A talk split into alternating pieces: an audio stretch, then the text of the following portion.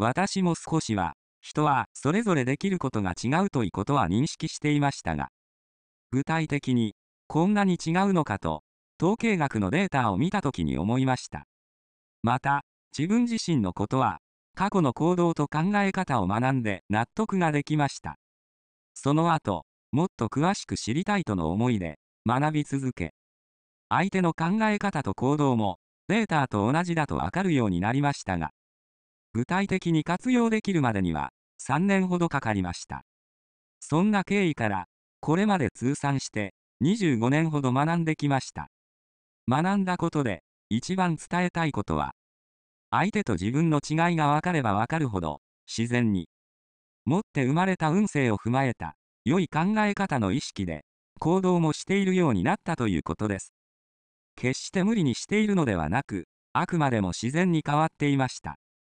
統計学を知る前の私は、何事も求める気持ちが先にあり、与える喜びは、自己満足のためだったと思います。運勢を知らなければ、一生、自分探しの旅人で終わりますが、知れば誰でも、自然に、人生の価値と、喜びを、理解できる自分になると、自信を持って伝えられます。このことが、運勢を知り、自然界とのタイミングを知る価値だと思います。